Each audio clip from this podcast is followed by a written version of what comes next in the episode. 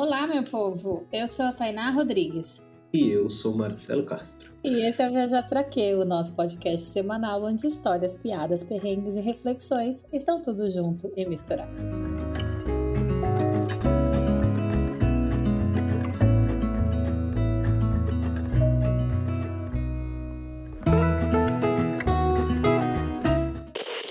Amiguinho que está nos ouvindo agora, bora lá bater um papo, vai lá no arroba Viajar Pra Quê podcast e vamos conversar. A gente adora bater papo com vocês, adora quando vocês mandam mensagens dizendo o que vocês acharam, uh, indicando convidados. Bora conversar. Se você tiver um tempinho a mais e tiver com ganas de ajudar o Viajar Pra Quê, vai lá no catarse.me barra Viajar Quê. A gente lançou uma campanha de financiamento coletivo, vai lá e tem várias contrapartidas, várias recompensas legais para você que pode nos ajudar. E, enfim, a gente quer se aproximar cada vez mais de vocês. E se você, caso não possa nos ajudar financeiramente, você pode nos ajudar compartilhando esse link catarse.me barra viajar para quê. O link vai estar aqui na descrição do episódio. Ajuda aí a gente a alçar nossos voos e ser cada vez mais independente e forte na estrada. O nosso convidado de hoje é professor, estudante, pesquisador e um cidadão louco para conhecer novas culturas e se embrenhar nos mais diversos rincões do mundo. Sua vida mochileira começou aos 30 e de lá para cá ele nunca mais parou. Quem está aí do outro lado se achando já velho, que quando a gente está com 30 já começa essa coisa de ai meu Deus, estou com 30, o que, que eu faço da vida? Fica aí a dica de que a partir dessa idade ele deu a volta ao mundo de bicicleta, ficou mais de 10 meses na África, na Ásia, na América Latina, deu um rolê pelas terras brasileiras, que não poderia faltar, obviamente. Charles Zimmerman, seja super bem-vindo ao Viajar para Quê? Se apresente, quem é você nesse mundão? Olá, bom dia, boa tarde, boa noite, né? Aquele velho clichê, né? Muito obrigado pela, por essa gentileza, essa oportunidade de estar com vocês. Conforme a Tainá comentou, sim, eu me considero um curioso, até porque eu acredito que é a curiosidade que move o ser humano, né? essa curiosidade que a gente tem pelas coisas, é, às vezes não necessariamente tão distantes, perto também, próximas, do lado, aquilo que está no nosso bairro, isso que nos move, acredito eu. Charles, vamos lá, nossa maior tradição, maior e única tradição. Diga pra gente viajar para quem? para ser mais curioso ainda, né, para aumentar a curiosidade, aumentar esse, esse, essa razão. E, claro, a, agradecer, né, o agradecimento, acredito que o agradecimento faz parte. Então, viajar para quê? Para agradecer por estar vivo né, e notar que a gente realmente está vivo. Essa é a questão.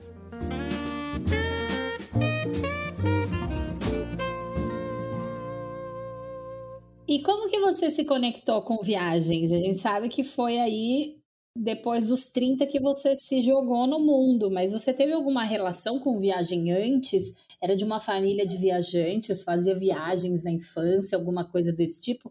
Como foi essa, essa construção na sua cabeça? Eu sou do Sul, né? E basicamente a minha grande influência foi um tio. Um tio que é padre. E ele sempre essa coisa de se embrenhar nas trilhas que se tem na Mata Atlântica, aqui no litoral, do Paraná, de Santa Catarina, e subir os morros da região. E essas curiosidades começaram por aí, nessa questão da mata em si, esse contato com a natureza, essa proximidade com a natureza e tudo mais. O padre fazia isso? Sim, sim, nas horas, nas horas vagas, né? E, e, é muito louco isso aí, porque esses caras têm esse costume. Né? Olha, um padre off-road, que irado. A Oi? gente não imagina, tipo, o padre exercendo uma vida sem ser padre, né? Exatamente. Um padre fazendo trilha, tipo, bugou uhum. minha cabeça aqui. É, é, e dá a impressão, né, que a gente pensa em padre, a gente pensa no padre do balão, né? Não sei se você lembra disso. Né? É o padre do balão, verdade. O cara é do sul também, né? Ou o padre do balão, aquele padre super certinho que tá rezando o terço, falando o Pai é, Nosso na igreja é. aos domingos. Não, mas é, é, eu vejo assim os seminários aqui em Santa Catarina tem muitos seminários da região norte e final de semana esses caras estão caminhando para cá, para lá, estão muitos cantos, né, acampando, é muito comum isso aí. Então essa vibe assim foi desde a minha adolescência, né? Mas é, depois o meu interesse, digamos assim, por aprender inglês e aí eu me aproximei muito da revista National Geographic Eu sou tiozão já, né? Tenho quase 48 anos, agora em junho completo 48 anos. Eu lembro que naquela época na revista National não era editada em português ainda. O meu primeiro interesse em aprender inglês, vamos tentar com a revista National Então foi esse interesse, você via aquelas imagens, né? Eu mergulhava naquelas imagens, daqueles aqueles povos no meio da África, né? É, aqueles vulcões na Indonésia, Machu Picchu estava lá, aquela imagem linda, com aquela lhama, aquele verde, né? Aquelas as, as construções ao redor. Então, isso tudo é, é, são alavancas que vão, né? E, e vão criando musculatura, digamos assim, para você criar essa, esse interesse. Aí o que acontece? Eu estou falando aqui dos meus 12 aos 15, até os 20 por aí. Era uma época que você conseguia fazer uma coisa de cada vez, né? Exatamente. Conseguia se dedicar. Exato, a gente não tinha internet, a gente tinha. Era diferente, né? Você estudava, ouvia música, eu sempre gostei muito de música, tinha meus discos de vinil até hoje, né? Mas aí, por exemplo, eu trabalhei numa empresa aqui em Santa Catarina e na qual fui por departamento comercial. Eu comecei a dar-me conta que a vida era além além do estado de Santa Catarina, né? Muitas coisas. Esse departamento comercial me levou a viajar. Eu fui muito a São Paulo, morei um tempo em São Paulo, inclusive, morava no próprio escritório da empresa, né? E, na capital. E Você morava no trabalho? Sim, sim. Fica aí em Moema, né? Então, digamos, é um prédio. Você tem os escritórios nas partes baixas e tem é, uma parte de cima, digamos, são é, lugares que as pessoas é, habitavam, né? Hoje em dia a galera vende isso como descolado, que facilita a sua vida você morar no seu trabalho, entendeu? É, é. Pois é, né? E você tem o outro lado, digamos assim, que leva aquela coisa meio indiana, né? Meu Deus, os caras workaholic, né? Aquela coisa parece uma pressão, né? Mas não, não. Foi tranquilo. Ah, então, daí depois eu, eu fiz um. Aí realmente o, a, a língua inglesa sempre foi um alavanque, como eu comentei, assim, para essa questão de conhecer lugares e tudo mais através da National Geographic. E depois para também saber o que, que, que, que os caras da música, digamos, falavam. O que é aquele negócio, né? Eu fiz curso de inglês. E esse curso inglês, depois fiz um curso inglês me aprimorando. Fui para os Estados Unidos. Eu fiquei depois dois meses, consegui uma licença no meu trabalho. fiquei quase três meses, na verdade, nos Estados Unidos. E em São Francisco. E foi bem legal, bem bacana. Então, é, talvez minha primeira grande experiência internacional, assim. Talvez não foi realmente depois de Foz do Iguaçu, na fronteira com o Paraguai. Como todo brasileiro, né? A primeira experiência é a Cidade de Leste, né? E comprar um aparelho de som Aiva, né? Trazer pra... Nossa, isso era muita ostentação. Né? É. Eu nem sei se existe essa marca Aiva hoje Nossa, em dia. eu, eu acabei de entrar no Google para ver se existe. a, a IVA, né? É, mas vamos lá. Então, aí Voltei para cá, fui para o departamento internacional dessa empresa, que é uma empresa grande, ela se chama WEG VEG, que produz motor elétrico, né? E, e aí eu tive a oportunidade de conhecer outras coisas. Mas essas outras coisas foi muito interessante que essa empresa recebia clientes do exterior. Aí você via, é, vinha caras do Oriente Médio que chegavam a você, davam três beijos no rosto, né? E a gente, meu Deus, o que, que é isso? No meio daquele, é, daquele escritório, aquele monte de pessoas, a gente não entendia muito essa cultura, essas diferenças, esses modos, esses hábitos em si. E com isso, levou a conhecer a Ásia, né? Esses países como Turquia, como Tailândia. Então, enfim, aí chegou um ponto, né? Só encurtando, claro, essa história do, do, do passado aí, chegou um ponto aquela coisa, é conforme vocês relataram, né? Pois é, isso continua por aqui, como é que é, como vai ser. Eu tinha não estava tão feliz com aquele é, meu superior daquele período, meu relacionamento não estava legal, minha mãe recém tinha falecido. Eu, ah, dei-me conta assim aos 31 precisamente, é, pedi demissão, né, esperava voltar, fiquei um ano sabático, botei a mochila e fui para a Turquia. Comecei uma viagem na Turquia naquela época. Mas aí você já, você já largou, você, tipo, você já foi para viajar sem data para voltar? Ou você era. É, olha, é bem interessante porque aquela coisa do brasileiro, né? Talvez a gente podia, eu, eu gosto de frisar isso, as pessoas perguntam, né? Cara, mas se eu sair por isso é que eu volto a ter meu trabalho. Eu digo para as pessoas assim: o mínimo que você vai fazer é voltar para o mesmo lugar. Enquanto eu fiquei, meu objetivo é ficar um ano fora e voltar para o mesmo trabalho. Essa, essa foi minha ideia. Então, nesse meio tempo, você ficava meio em contato com as pessoas na empresa e tudo mais. Mas eu fui, voltei, mas acabei nunca mais voltando de uma forma direta a essa empresa, ao, ao trabalho em si. Nunca mais. Né? Mas conheci, conheci lugares, porque, eh, digamos assim, ó, eu queria estar em Istambul, por exemplo, e ficar apreciando aquele mar que você tem, tomando chá dos caras lá, aquele chá de pisco, né? Ficar observando e não indo uh, no Pizza Hut, no Starbucks, que era aquela coisa que o cara local que nos recebia sempre queria nos levar, né? Como que o brasileiro também quer levar quem que ele tem de melhor, teoricamente, ele leva uma franquia francesa de restaurantes.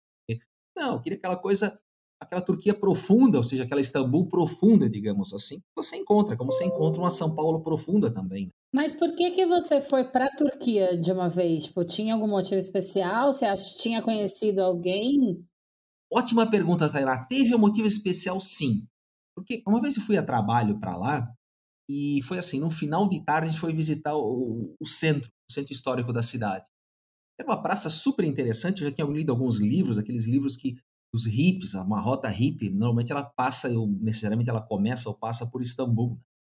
E músicas, aquela, aquela vibração inteira que se tem eu dei-me conta assim, fomos visitar aquilo lá no final de tarde, o cara nos levou num Pizza Hut, um Starbucks, aquela coisa. Não, eu queria ficar aquela essência.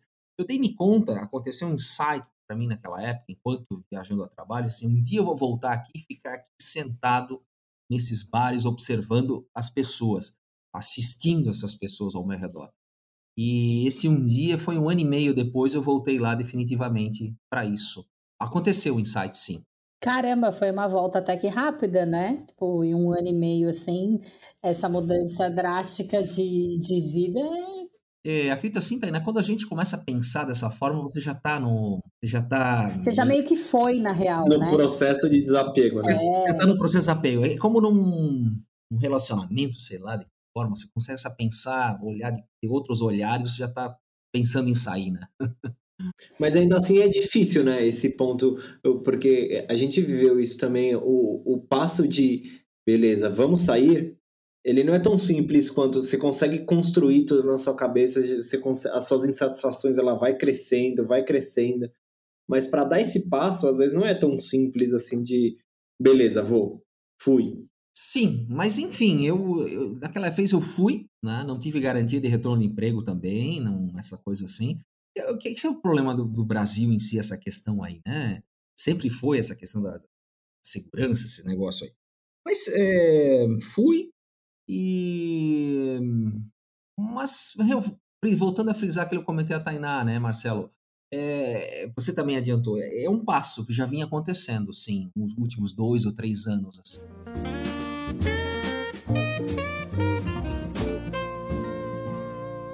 Você tem uma conexão e uma ligação bem forte com a Índia, né?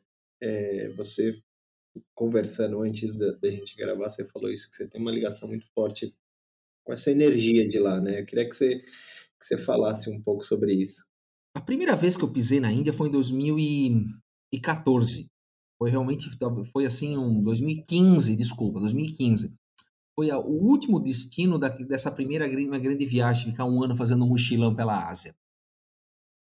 E, e teve um, uma oportunidade que naquele ano eu fui num um, tipo de uma associação comercial, assim, da cidade de Bangalore, eu estava na casa de uns amigos brasileiros, e estava o Dalai Lama falando lá. Né. Então eu fui, né? Qual que era esse Dalai Lama? Mal mal sabia que esse cara existia. Cara, ele estava na casa dos seus amigos lá? Não, não, não, não, não. É, na cidade. Tava, ele estava na cidade, aí havia um, teve um evento na associação comercial da cidade, um evento, e que o Dalai Lama ia falar. Porque na região de Bangalore, no sul, tem muitos monastérios budistas do Tibete, muitos exilados. Eles não estão só no Himalaia, Marcelo, eles estão naquela região do sul também. Tá? Então, tem muito. Então, é muito comum o Dalai Lama estar naquela região é, do sul da Índia também. Né? Que Bangalore fica mais para o sul, assim, no, no, sudeste, digamos assim, da Índia. E ele falou lá, né, em algumas inglês truncado, mas havia um tradutor também. E aquilo me marcou umas palavras, digamos assim, que estava muito ligado. Eu estava no final daquela minha viagem, dessa conexão, né? É, sobre a vida, essa questão de viver e tudo mais. Enfim, né? Um, um discurso Muito curioso. E, e, a Índia, de alguma forma, ela teve esse primeiro impacto de, um, de assistir uma fala do, do Dalai Lama, de uma hora e meia mais ou menos, mas é, a Índia, é, eu sempre vi ela de uma forma assim, hum, como um mosaico humano. O que, que, é isso? São muitas etnias, né? são muitas, é, como eu posso dizer para você assim, muitas religiões em si, muitas culturas, os relevos muito diferentes, né? Praias de todos os tipos, montanha de todos os tipos, com gelo, tem desertos também. Então, a, essa minha conexão desde 2015 até então, até 2019, é muito interessante porque é, quando eu cheguei em março de 2020, 2021, né? Quando é que tivemos o problema com a pandemia? 2020, né? É, eu estava na Índia, eu vim da Índia para cá, né?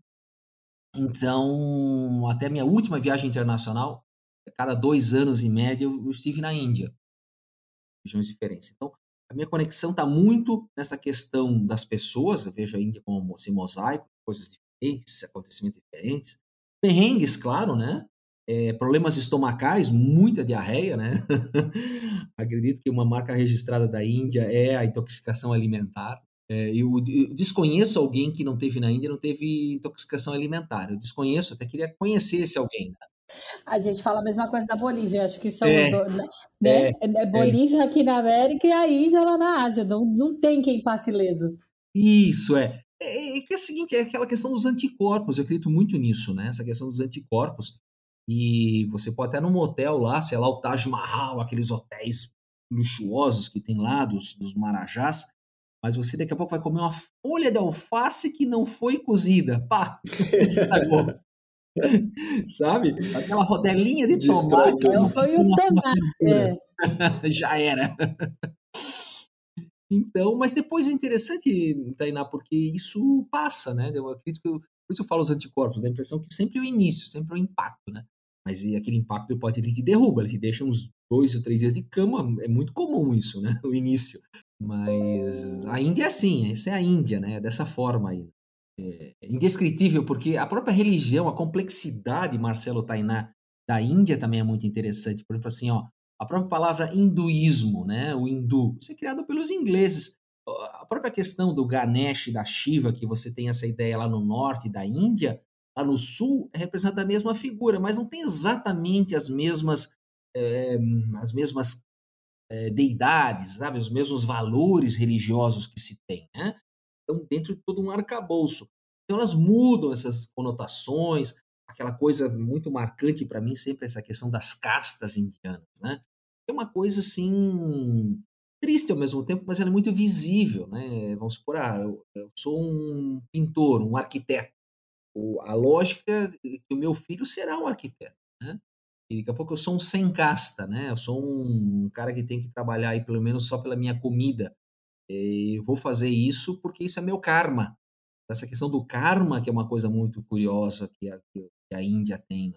Eu nunca fui para a Índia, tipo, eu sou maluco para conhecer, mas eu tenho uma, uma colega minha que era de trabalho, que ela foi, a, tipo, na época que eu trabalhava com ela, que era um bom tempo atrás, e ela foi e ela falou que ela teve que ficar, sei lá, uns quatro dias para entender e não tra trazer essa energia negativa de você ver criança fuçando lixo com vaca, mendigo tal, e do outro lado da rua tem um cara que tá, tipo, lindo, usudo, que é, era muito impactante. Ao mesmo tempo, essas pessoas que eu você acabou de falar, dessa aceitação, né?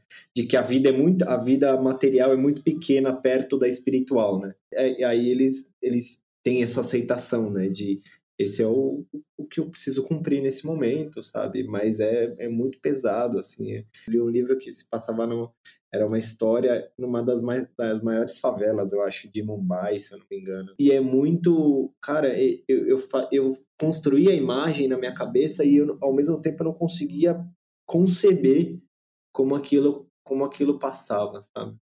É, é ainda, ainda tem isso porque, é, digamos assim, é uma coisa é, é, porque a gente conhece ainda, às vezes, uma questão romântica que se tem, né? Então você tem aqueles, aqueles centros de uh, centros de meditação que se tem, centro de yoga em si, fica em Rishikesh, por exemplo, né, que é no norte da Índia. Então, às vezes, você vai, cai direto no ashram daquele e volta, você fica um pouco inerte a essas coisas, você não vê.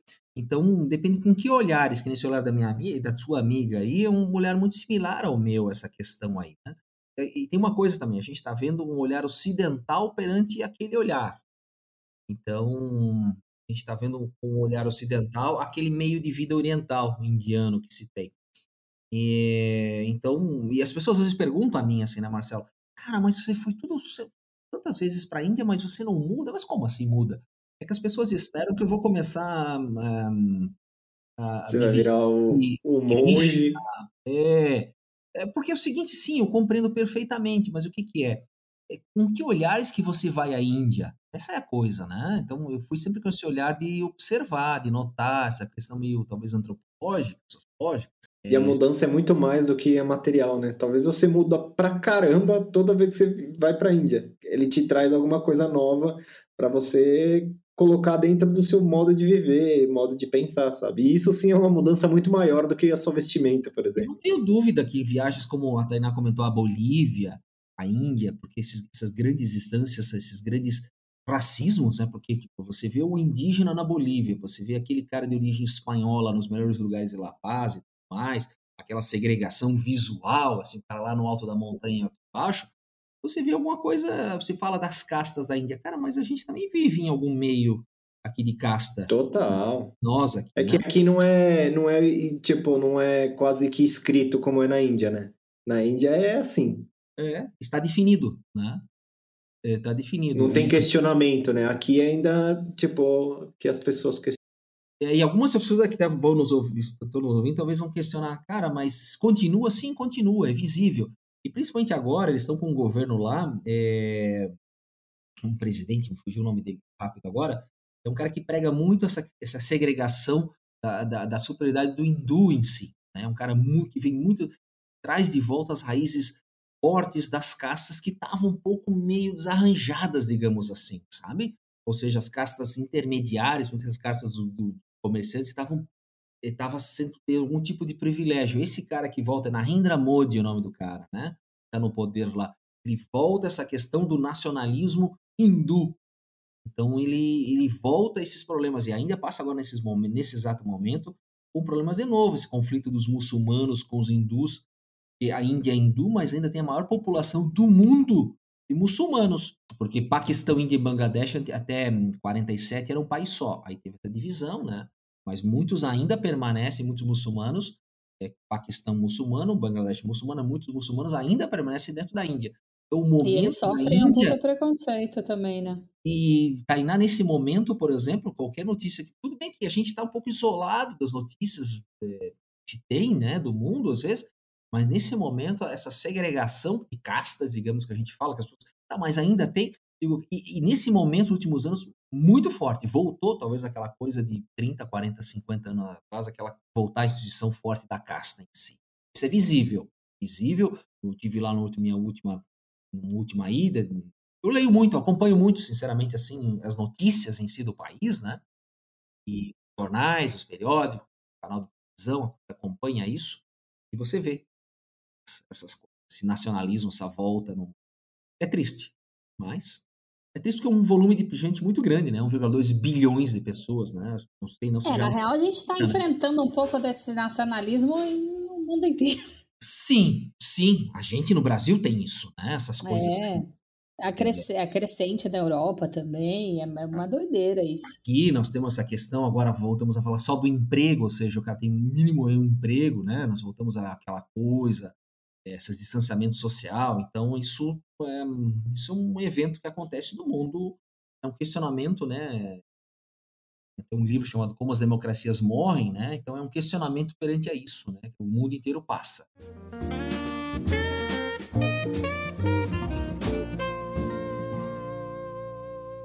Charles, aproveitando aí o, o tema religião, aí, budismo, é, que você falou sobre o budismo, sobre os muçulmanos, hinduísmo, é, eu gosto muito de, de ler, de entender muito sobre o budismo. Eu também tenho uma predileção, eu me esforço, pratico meditação e tal. E você também é desse rolê, né? Você já fez algumas viagens para ficar dentro de um monastério, aprendendo lá, principalmente no Nepal e tal. Eu queria que você falasse sobre esse, essa sua experiência. É, essa minha experiência com o budismo, ela começou, como eu contei, em 2015, né, ouvindo o Dalai Lama, e eu não me considero um cara budista, mas me considero um curioso da filosofia budista, talvez é a que mais me enquadra com o meu estilo de vida, meus valores de vida em si. Tive um, justamente em 2019, por exemplo, eu tive uma estadia um pouco maior num monastério no Nepal, porque é, quando a gente você quer ficar, eu quero, ah, quero ter uma, uma experiência num monastério budista, ver como é que é assim. É, no Nepal existe algum, e na Índia também, um monastério que você pode ficar, que acolhe estrangeiro. O mais conhecido do Nepal se chama Kopan, né, com K-O-P-A-N, é, Monastery, né? E ele fica em Katmandu. Então lá você tem, você paga uma diária que vai te dar três refeições, vai te dar um quartinho compartilhado com mais seis ou oito pessoas.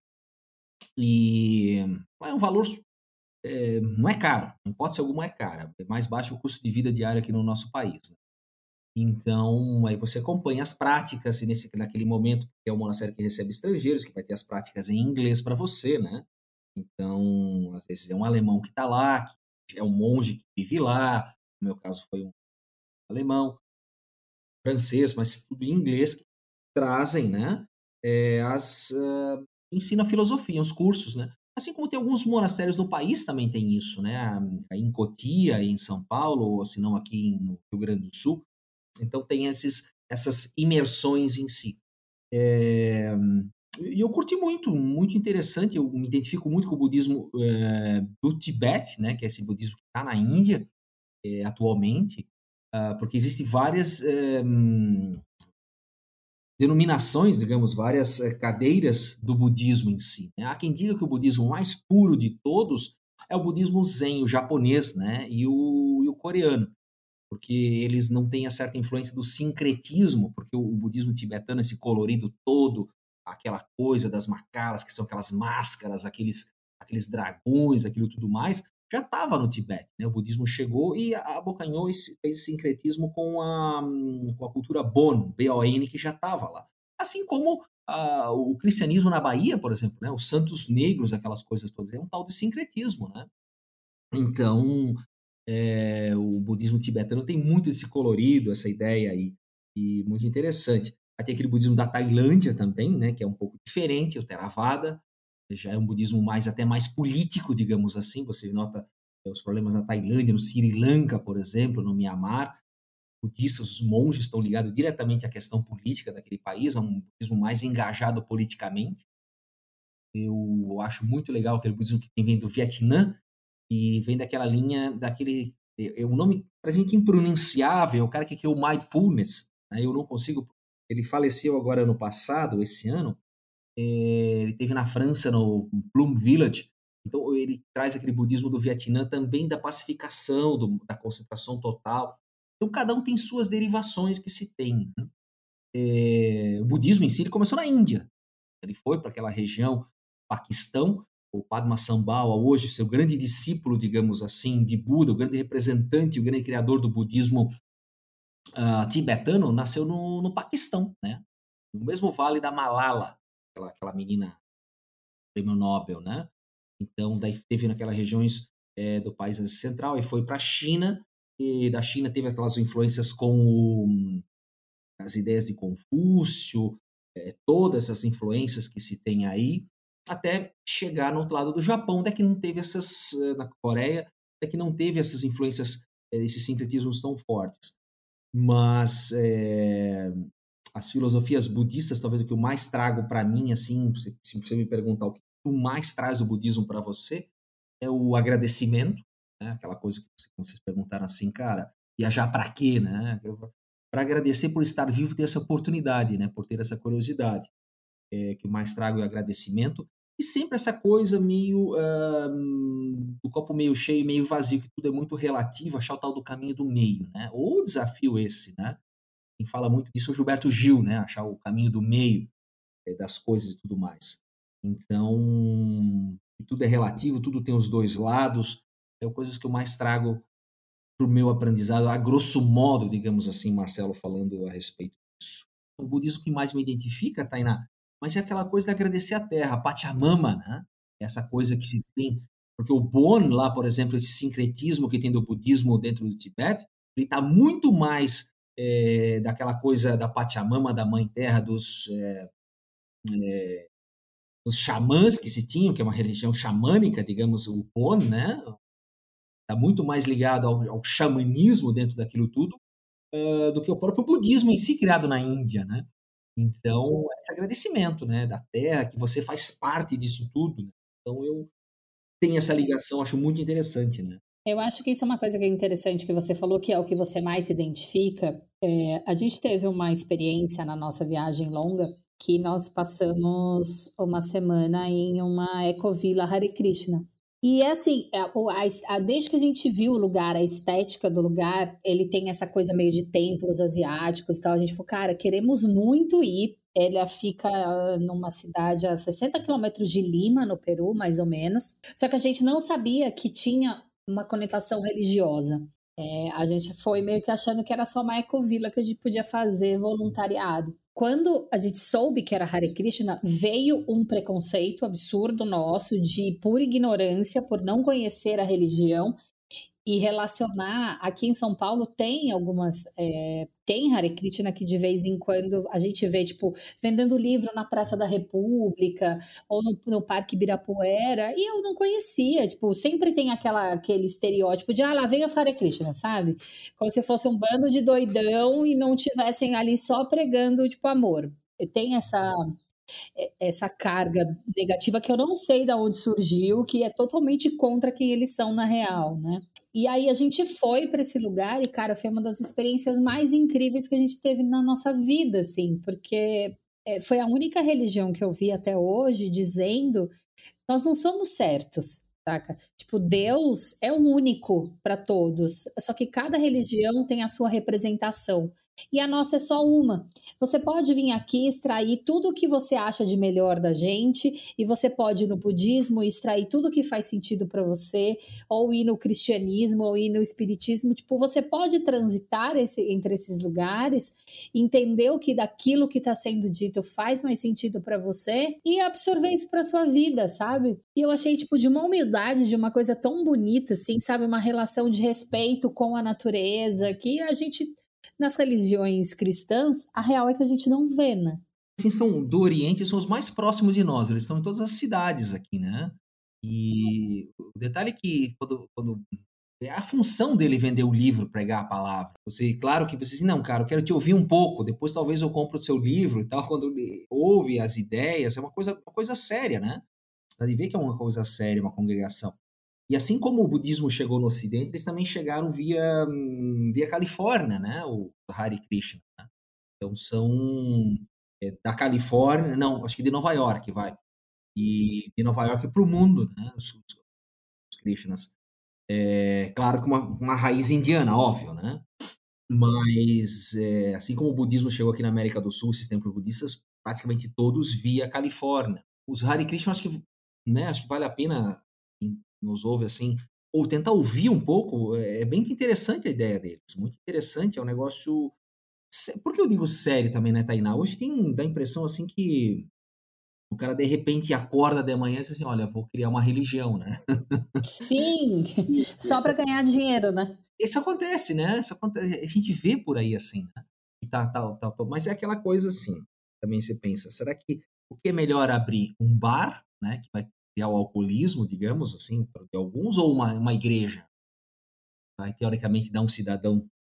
Então, é uma coisa muito relativa, mas é, também admiro, acho muito interessante as ideias Krishna. Eles, eles, eles têm um projeto, né, fazendo, não fazendo propaganda de nenhum deles, tem um projeto muito interessante que é de restaurantes vegetarianos. Eu não sei como é que eles conseguem fundos disso, mas sempre que tem um Instituto Krishna no país, né, aí em São Paulo, não sei onde é que fica, mas é, em Curitiba, no Largo da Ordem, bem no centro, em Florianópolis é bem no centro, né?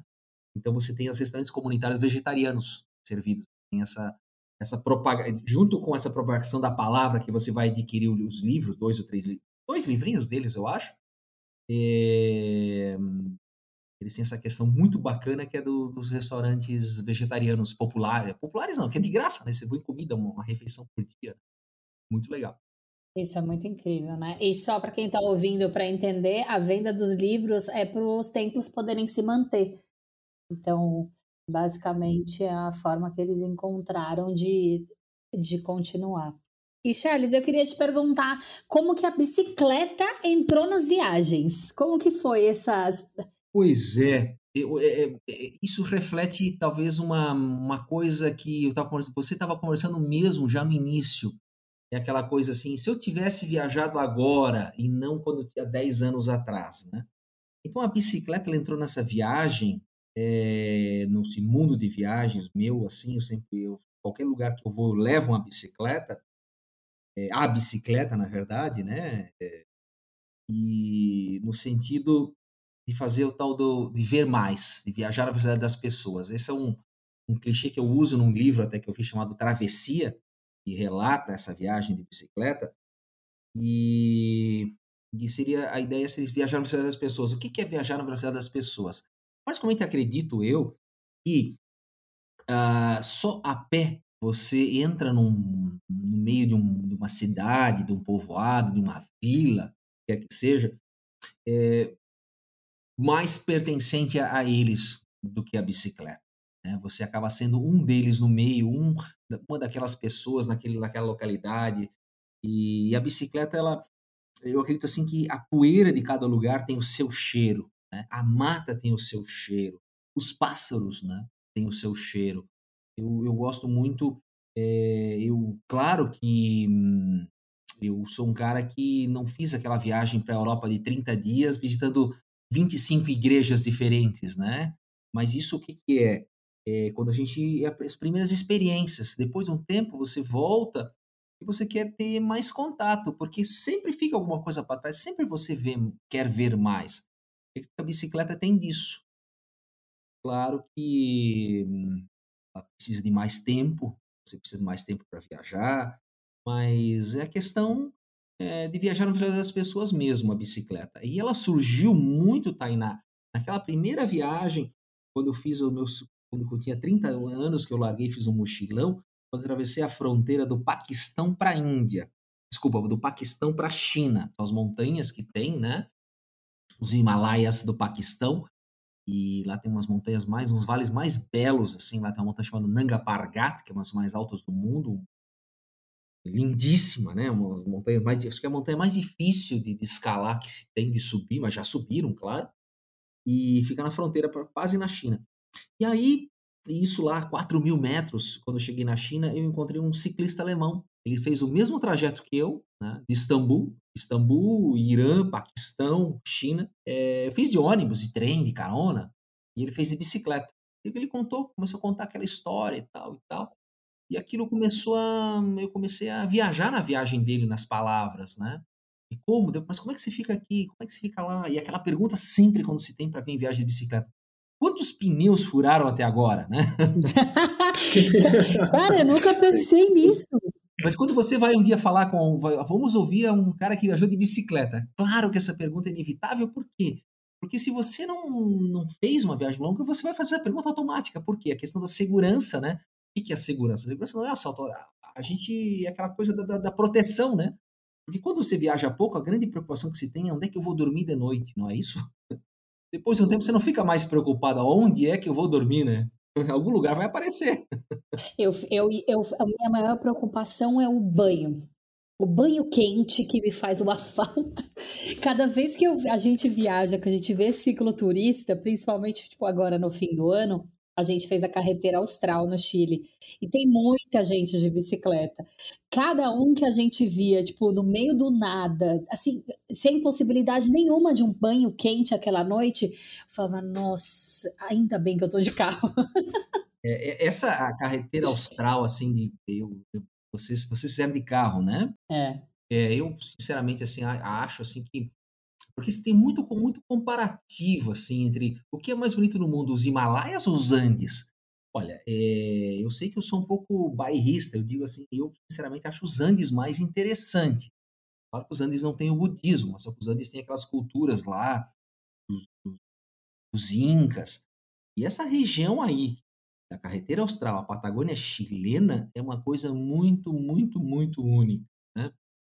É, vocês podem até falar mais ou tanto quanto eu perante a isso.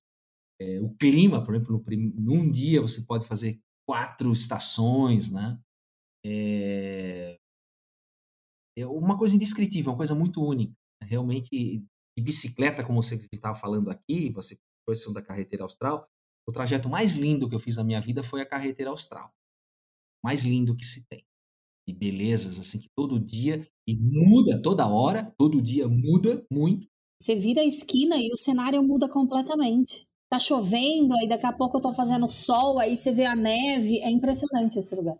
É, como os ventos, né? Aí tem aquela justificativa, por que, que na, por que na Patagônia do, do é, da Argentina é seco? Porque vem os ventos, né, que trazem as chuvas do mar do Pacífico e não passam, cai tudo ali no Chile. Um dos motivos que faz quatro climas, quatro estações num dia, com neve, com nevasca, é essa questão. As chuvas caem ali e não passam para a Argentina, né? Mas é um lugar indescritível, né? São árvores, flores endêmicas, é uma... pássaros, não lembro muito assim de canto de pássaros. Havia pegadas de puma, claro, histórias de puma, né? Não, e é muito louco você ver umas casinhas perdidas no, do nada, assim, assim, num lugar, cara, que, que não passa nada, a não ser, sei lá, viajante. É claro que passa, né? Mas, tipo, é, é lugares muito distantes de algum que seja uma vila, né? Porque vila lá já é um lugar muito grande para a Patagônia chilena ali. É, nossa, cara, é, é, é indescritível. Assim, você vê, as, tipo, muita gente pastoreando, né, de cavalo. É muito lindo. Não, não esquece, você falou de uma vila. Lembro de uma vila que se tem que ela é, digamos, claro que tem a, a isla de, de Chiloé, que é a única, mas já tem aquele impacto também do, do salmão, né, das grandes fazendas de salmão. É, mas é, existe um lugar chamado é, Tortel, fica lá no meio do nada, é uma vila totalmente em palafitas, assim que se tem na Patagônia chilena. É muito único, muito único, né? Então. É muito diferente, né? Você chega só, você aquele, aquele sobe e desce nas escadinhas em palafita, é, né? É isso. Muito... Diz que chove, diz que aqui não faz sol. Não, não, aqui raramente faz sol, né? é, as duas vezes que eu fui estava nublado mesmo. E a escassez é muito interessante também, porque é longe de tudo, mas é muito, muito bacana.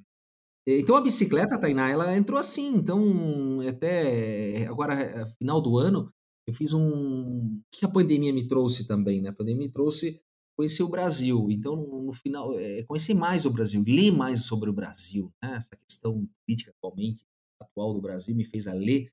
E essa leitura, essa coisa da nossa história, eu fiz uma viagem no, no estado que tem eh, essa representação muito forte do nosso estado, do nosso país, que é Minas Gerais. Então, final do ano, a última de bicicleta foi em Minas Gerais, tal da Estrada Real. Né? E também algo muito muito único e também, assim como na carreteira austral, um outro lugar preparado para bicicleta, para fazer turismo de bicicleta. Toda a estrutura que se tem da Estrada Real. Essas distâncias, como a gente falou da Patagônia, o Brasil também é um lugar distante, né? distante, de longas distâncias, é um lugar gigantesco para isso, né?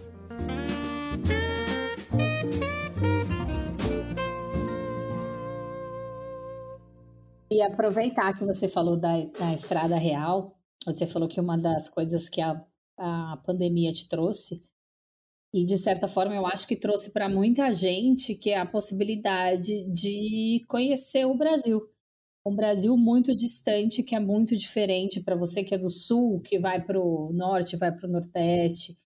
É, é, eu lembro da nossa primeira experiência na Amazônia, que foi em 2016. Nós passamos quatro meses no Pará. Era um sonho muito grande ir para a Amazônia, na verdade. Quando a gente fez a nossa viagem longa, queríamos entrar na Amazônia pela Colômbia, mas aí acabou que a gente voltou para o Brasil e fez por aqui mesmo.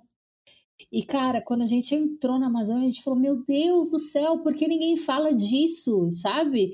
A, sua, a nossa cabeça explodiu de um jeito. Falou, cara, é um Brasil completamente diferente que as pessoas não veem, não conhecem. Até teve um agora assim um, um bonzinho de Amazônia de pessoas indo para Manaus e fazendo Manaus, presidente Figueiredo. É, que deu assim uma outra visão para a região, mas a Amazônia é, é uma coisa que, cara, faz muita.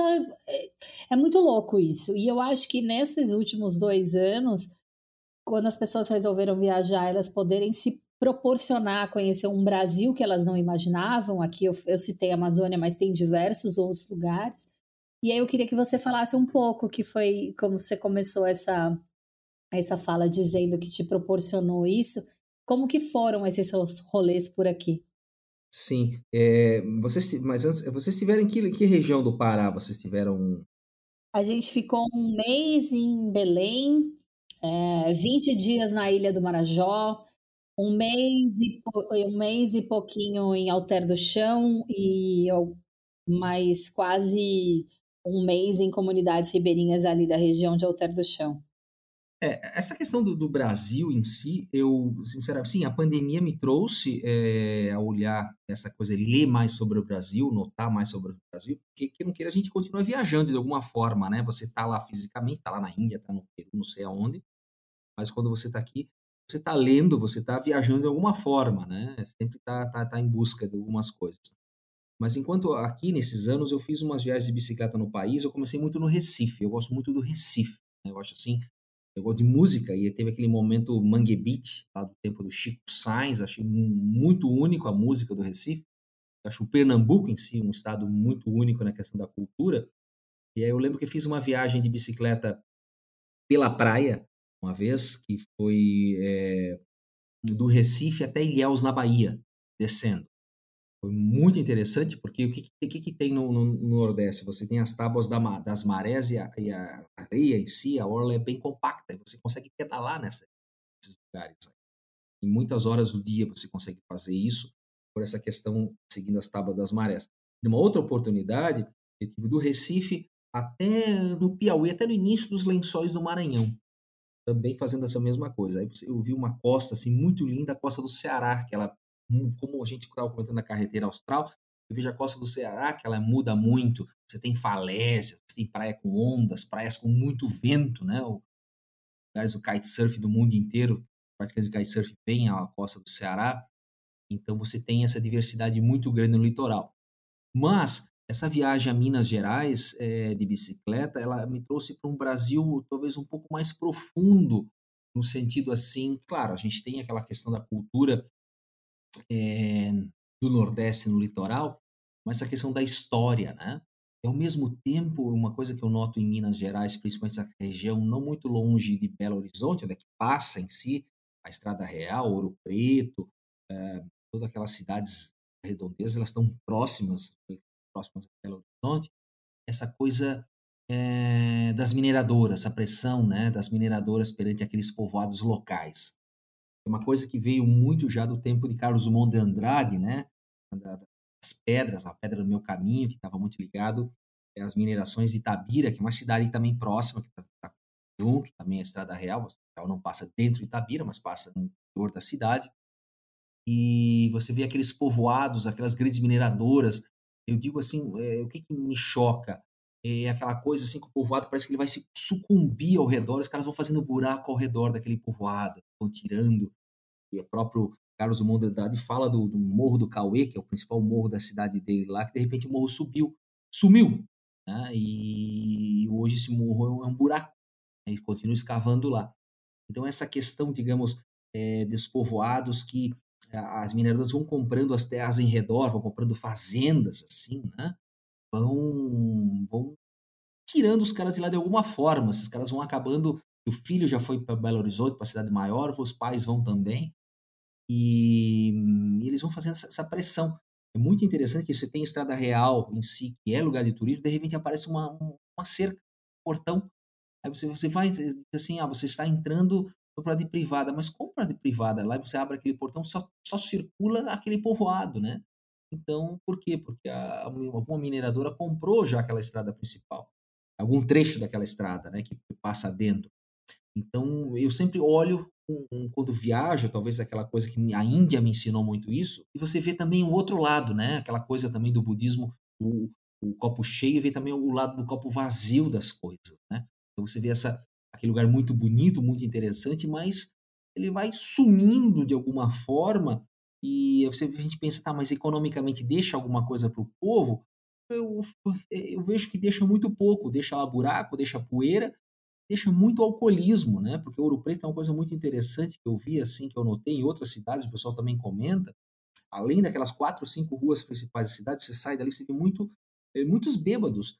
Isso está ligado, digamos assim, às pessoas que se aposentam da mineração, né? E aquelas empresas não, não têm um programa eh, de recolocação, do que fazer com esse cara e... E é, aposenta cedo nesses Aposenta nesses cedo, trabalhos, né? a questão de, de, da insalubridade e tudo mais, né? Então, eu meio que me envolvi, não sei se é essa palavra, assim, sentimentalmente com aqueles povoados, né? Aquelas pessoas muito humildes que você para para conversar, o cara não tem nem ideia o que estão escavando ali do lado, né? Um pouco, ah, uma mina de ouro, um pouco você acaba sabendo que é a mina de ouro, mas o cara não sabe o que estão fazendo ali, as pessoas não sabem. É que nem, por exemplo, teve lá Bento Rodrigues, que arrebentou aquela barreira de contenção lá. Você passa dentro do povoado daquele. Aí você nota o que foi, como é que está hoje, né? Aquele troço os caras não conseguem plantar, porque aquele é um resíduo, aquele resíduo espalhou por uma, um campo que nem, nem, como criar gado, nada. Cria um resíduo, umas coisas assim que você vai, você vê uma substância escura, assim, que, eh, sabe? Então você vê que fica tá ali, né? Então, é, sim, é uma exploração do poder econômico, tal do progresso, né? Essa coisa que tem aí, tudo, mano. Mas o que seria em nome do progresso? Tudo a qualquer custo, né? Dinheiro no bolso de poucos e destruição de muitos. Olha, eu que não sei se a gente, a gente, eu, a gente não é mineiro, não sei se algum mineiro ouve, mas eu, eu vendo de fora, assim, né, Marcelo? é o que eu vejo das mineradoras em Minas Gerais. É o que eu vejo. Eu não sabia disso. Eu não sabia que era tão Carlos Drummond de Andrade, assim. Carlos Drummond de Andrade foi um, baita crítico perante a isso, né? A Vale meio que mandou ele para porque a Vale vem de Itabira, né? Meio mandou ele sempre teve um atrito perante isso. Eu tô com Carlos Drummond de Andrade, né, com relação às mineradoras.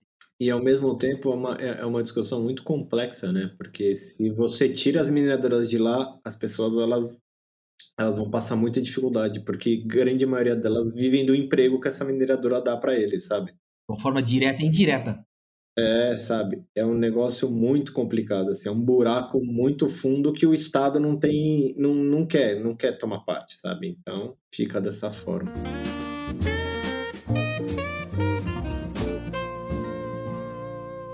Charles, vamos falar de África. Você passou um tempão lá. E você disse que você gosta muito da Etiópia, né? Que tem, gosta muito da música de lá, da comida. Eu queria que você falasse um pouco desses seus dias por lá. Essa viagem à África, e como é que eu fui à África, né, Marcelo? Eu fiz um livro, chamado Nos Confins do Oriente, relatando aquele mochilão.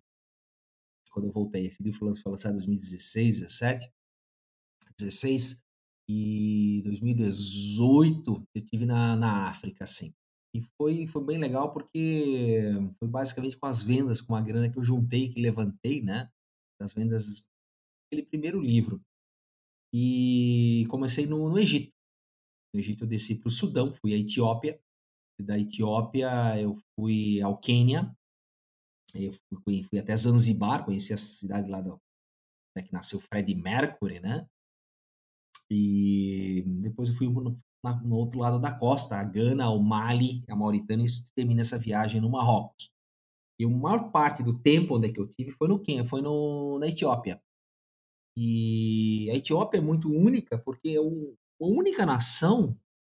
É porque quando a gente fala às vezes de África, as pessoas assim, ah, mas não é um país só. A África são 53 nações com ilhas e tudo mais, né? Você tem Madagascar, que é uma ilha gigantesca lá.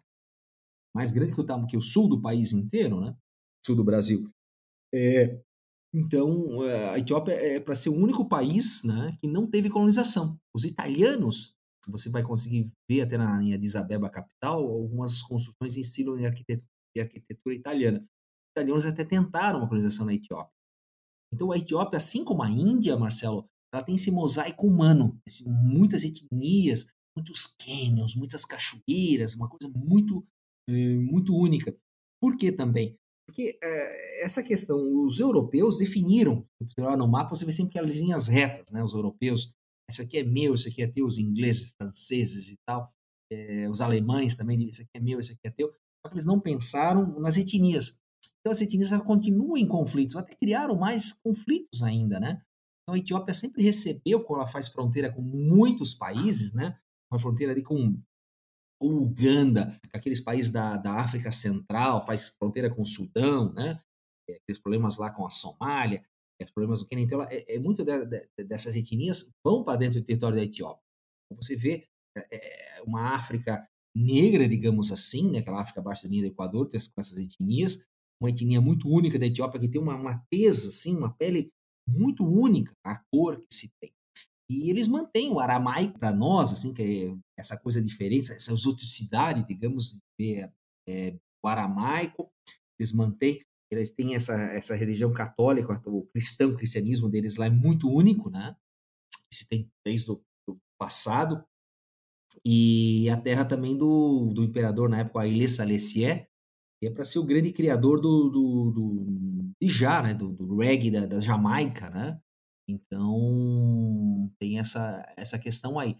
E mas a Etiópia tem um blues também muito único, umas misturas muito interessantes assim, ritmos musicais, mas a África toda tem isso, né? essa musicalidade muito Mali também que eu falei aí, né? para quem está nos acompanhando, tem um, um, vídeo e tem um disco do Arnaldo Antunes com o Edgar Escandurra com um cantor é, do Mali, e, traz um pouco para a gente como uma amostra disso, né? Dessa música que eu estou falando aqui, claro, além de outros cantores é, de ritmos africanos, mas esses caras aí trouxeram essa, eh, essa música da MPB, alguma coisa que do Arnaldo, é, com, com as músicas do Mali, e é bem interessante está disponível no YouTube esse, esse vídeo aí. Mas uh, é, o café, por exemplo, né, aquele ritual do café é um ritual muito único que a Etiópia tem, porque essa questão do café, quando você recebe uma visita, ou as pessoas mesmo, eles, eles geralmente assam o café na hora. Né? Eles têm o café ali colhido, verde, maduro, né? Esse café ele é assado na hora, tipo uma frigideira. Momento que se tem. Então, o cheiro de café tá por tudo na Etiópia. É, é o cheirinho da manhã nosso aqui, do, brasileiro, né? É, a gente falou isso em Minas, né? café. Então, esse é o cheiro da Etiópia, se eu perguntar assim, né? Se, se o cheiro da Índia é, é rosas, aqueles incensos e, e junto com, com urina e cocô de vaca de gente, né? Na Etiópia é cheiro de café. Né? Então é muito muito único. E essa questão, por exemplo, assim, que a gente gosta de atividade outdoor, a Etiópia é muito interessante, tem muitos canyons, né? Caminhadas, é, e na Etiópia que nasce uma das vertentes do rio Nilo, o Nilo Azul, depois tem um outro Nilo que vem de uma outra região, é, Uganda, se não me engano, se encontra no Sudão, que vai formar o rio Nilo, que é a grande vertente do rio é, do Egito. Então, essa diversidade nesse sentido, tanto cultural, tanto da natureza né, da Etiópia, é o que é, me deixa, né, porque a maior parte daquela viagem foram dois meses dentro da Etiópia, e é um país que, se me perguntar assim, cara, onde é que tu voltaria, já teve? Claro que um desses países, certamente vou voltar, claro, não tenho dúvida disso, é a Etiópia.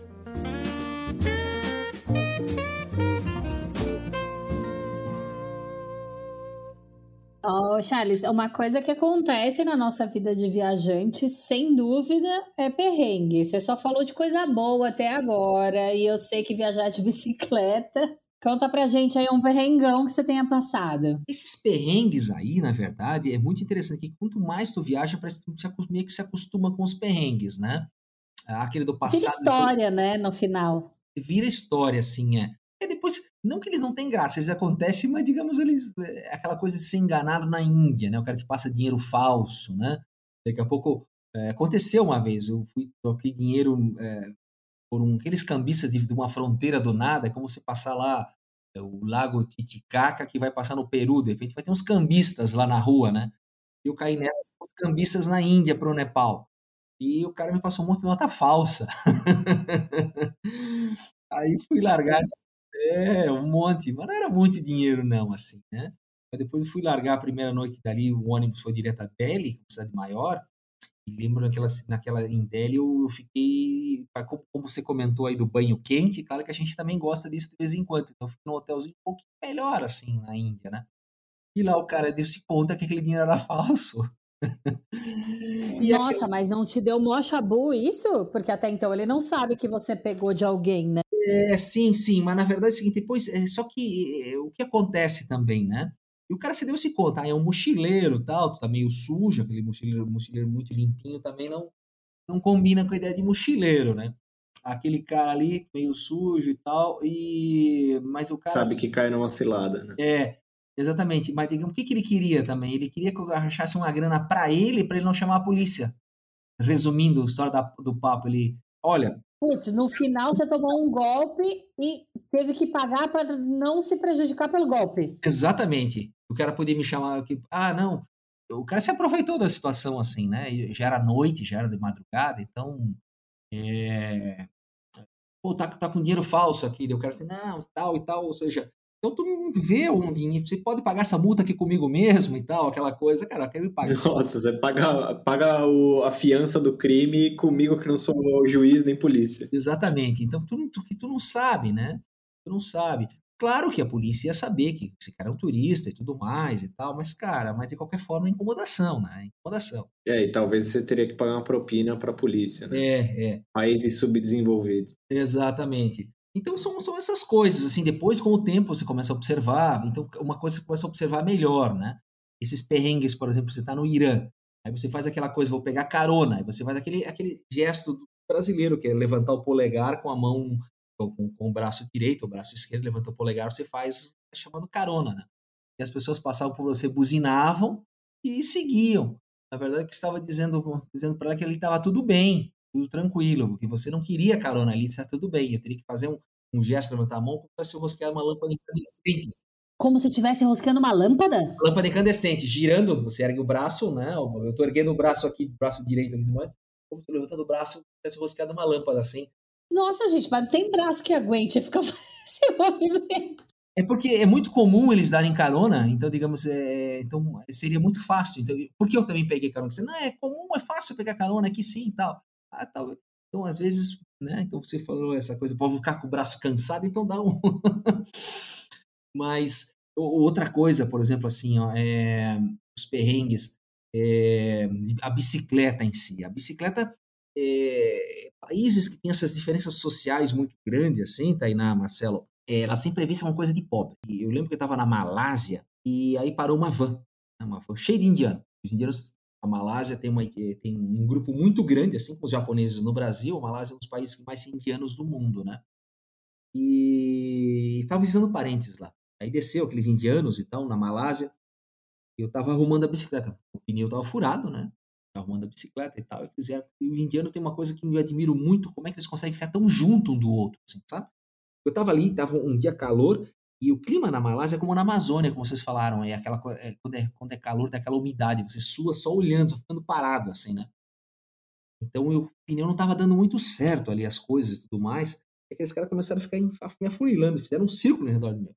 Aí o indiano daquele perguntou assim: Ah, tu é brasileiro? Sim, sou brasileiro, tal, tal. Ele não perguntou, parou, mas não perguntou se eu queria ajuda, né? Só parou ali de curioso, são muito curiosos. E eles vivem em alguma região da Índia, acho que não tem tanto turista, começaram a tirar foto. Ah, um estrangeiro, um estrangeiro, né? tirar foto. E o cara disse para mim assim: Olha, é... mas tu é brasileiro? Mas vocês lá no Brasil são tão pobres. Como pobres? Tá viajando de bicicleta? Disse: Não, não, mas como? Tu não tem dinheiro para nada, para o ônibus, para ter que viajar de bicicleta? Pô, mas de bicicleta, mano? É, mas de bicicleta, nem por ônibus. Daí eu olhei para ele assim, tava meio suado, meio cansado. Ele faz perguntas meio, né? Tem horas assim. E to... A gente gosta de gente, né? Mas nem toda hora também tu tá para falar bobagem, né? Às vezes. Quer falar com gente, né? É, é. A gente gosta de gente, desde que não seja gente besta, né? É, mas aí o cara assim falou para mim assim, daí eles têm aquele costume de mostrar para o outro, assim, para o grupo, que ele era o chefe, né? Ele pegou e sacou uma grana, né? Toma aqui, pega esse dinheiro, agora vai de ônibus, né? Ou seja, ele, digamos assim, quis me ajudar, né? No sentido para mim não sofrer tanto de bicicleta e de ônibus. Então, no final. Não acredito que ele te deu dinheiro. Ele me deu dinheiro, e foi um dinheiro bom, foi como se fosse aí uns 150 pila reais, né? Caraca! É, aquilo me deu para viver mais uns três, quatro dias de bicicleta. continuei de bicicleta. É, continuei, continuei. Mas ele. Então, o que acontece? Tem coisas assim, né? É, essa, é, os maiores perrengues, os maiores desafios sempre foram fronteira. Uma fronteira no Equador com. Não, a fronteira da Colômbia com o Equador. O cara do guarda não queria, eu teria que dar uma grana, tive que dar uma grana, porque o cara disse que minha bicicleta não tinha placa. Tinha que ter placa, identificação. Cadê a identificação? Não acredito. Sim. Placa na bicicleta, gente? É. Eles inventam mais desculpas, né? É, que estrangeiro tem que ter placa na bicicleta. Aí esses dias eu até entrei num, um canal, algum gringo também escreveu a respeito disso de um problema na mesma fronteira, teve que dar uma grana lá, né? Então, é, esses perrengues acontecem, mas os perrengues, assim, é, engraçados, eles acabam sendo é, aquela coisa assim, como eu te falei da comida na Índia, né? Não, isso aqui não vai ter problema nenhum, nenhum, pá, vai lá e dá aquela diarreia, né?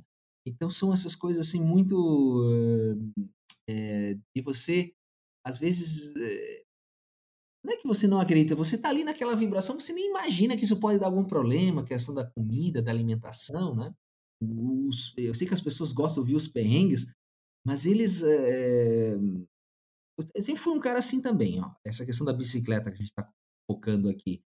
Eu, eu, sou um ciclo lento. Eu não sou um cara de grandes desafios. Olha. Ciclo lento, eu acho. É. Adorei o termo. Vai sair na frente uma, uma nevasca, não sei o que. Tem cara que fica feliz. Não, agora que vai ser massa, né? O vento contra. Eu fico ali, putz, esperando uma carona, né, cara? Daqui a pouco, sabe, essa coisa assim. Né?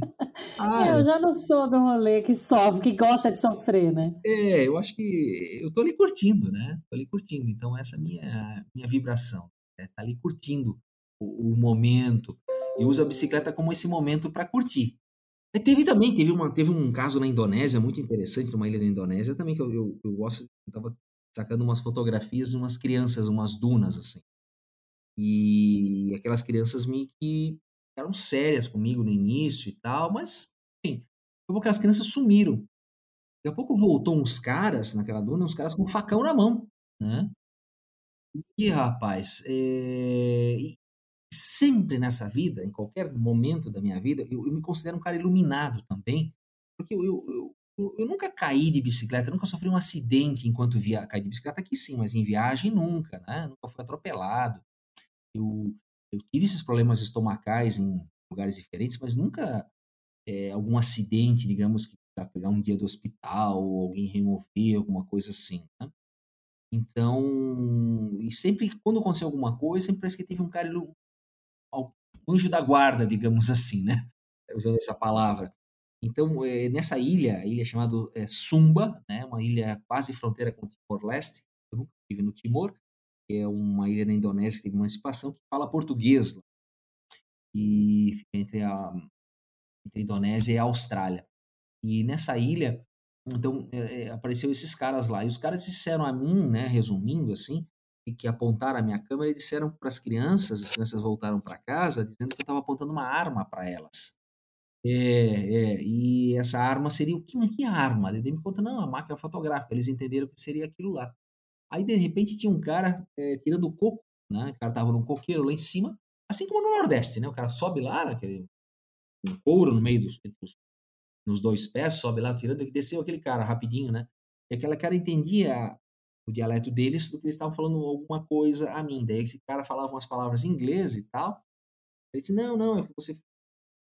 O cara do coco desceu, né? E me ajudou. Ele viu toda aquela cena, ele ter acompanhado todo esse processo. E disse: Não, o rapaz estava só tirando umas fotos aqui e tal. Depois eu mostrei, eles não imaginavam que você conseguia ver, né? A imagem ali na tela da fotografia e tal. É, tirei mais umas fotos deles lá e tal, mais uma só foto, eu tenho fotos hoje. Mas foi, eh, sinceramente, dá um frio. Sim, dá um frio, sim, com certeza, né?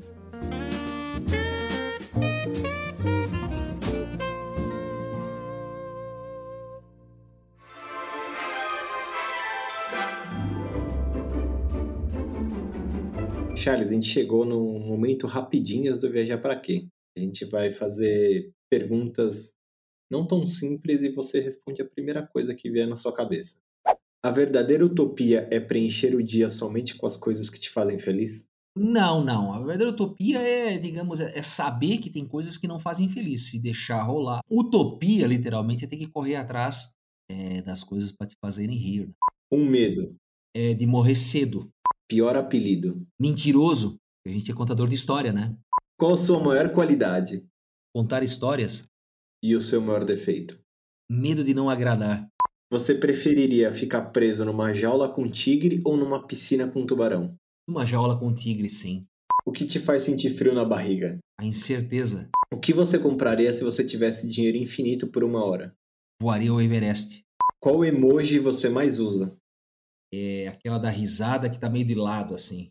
Que frase você colocaria em sua lápide? A vida é muito curta para ser desperdiçada, né? Qual foi a última coisa que você pesquisou no Google? Tainá e Marcelo. Ah, que fofo! Não tô de grupo, Você não. deve ter achado várias matérias antigas nossas. É. Eu- não, eu vi bastante coisa aqui, né? Porque eu vi lá vocês gravaram, mas esse, esse, esse rapaz. E sabe, porque é bem legal essa coisa. de- Eu admiro essa. Porque eu sei que o trabalho que vocês fazem é de persistência, né? E para finalizar, o que não pode faltar na sua mochila? Um par de havaianas.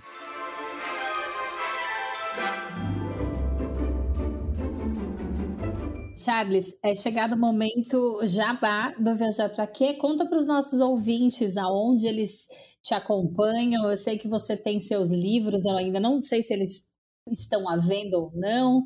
Venda o seu peixe do jeito que você quiser. Bom, eu- eu fiz quatro livros e o último livro, mais recente, chama Travessia, é uma volta ao mundo de bicicleta. Esse livro, sim, ele está para vender em algumas livrarias, eu também envio também. E as pessoas podem me acompanhar de uma forma no Instagram, redes sociais. É, eu estou por um momento, assim, esse ano um pouquinho stand-by, que eu estou estudando e tudo mais mas também vou lançar um livro agora no segundo semestre que fala dessas experiências de via, ligadas às viagens com o budismo, na verdade. Né?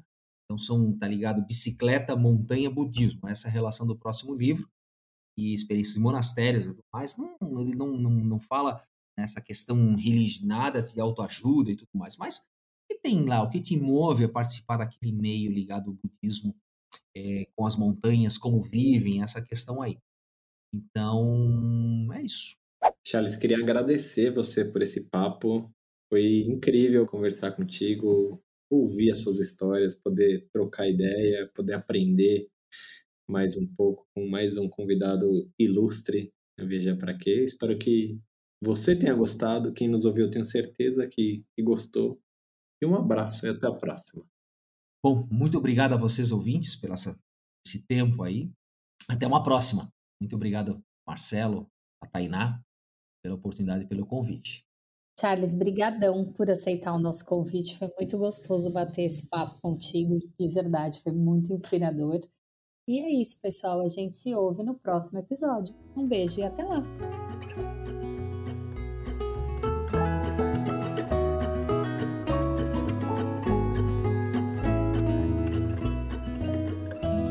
O Viajar Pra Quê é produzido e apresentado por Marcelo Castro e Tainá Rodrigues e editado por Breno Santos.